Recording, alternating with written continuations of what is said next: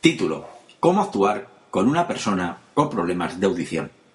Seguimos comunicando los consejos para personas con discapacidad recogidos de nuestra experiencia, nuestros seguidores, organizaciones especializadas y del resumen del folleto de Discapacitados sin Fronteras de Zaragoza.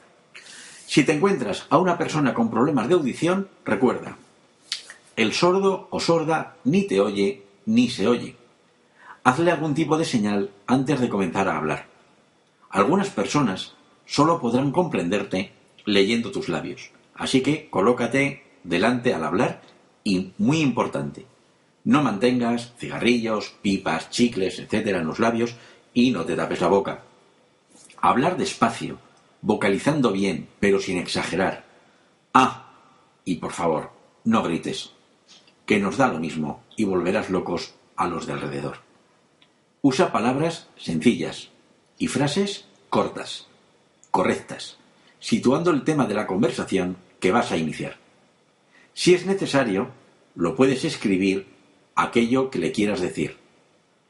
Como siempre, naturalidad, sentido común y no olvidéis, somos personas normales y corrientes, como tú. No somos ni ositos de peluche, ni tontos, ni mascotas. Tenemos momentos buenos y malos, y mejor o peor educación.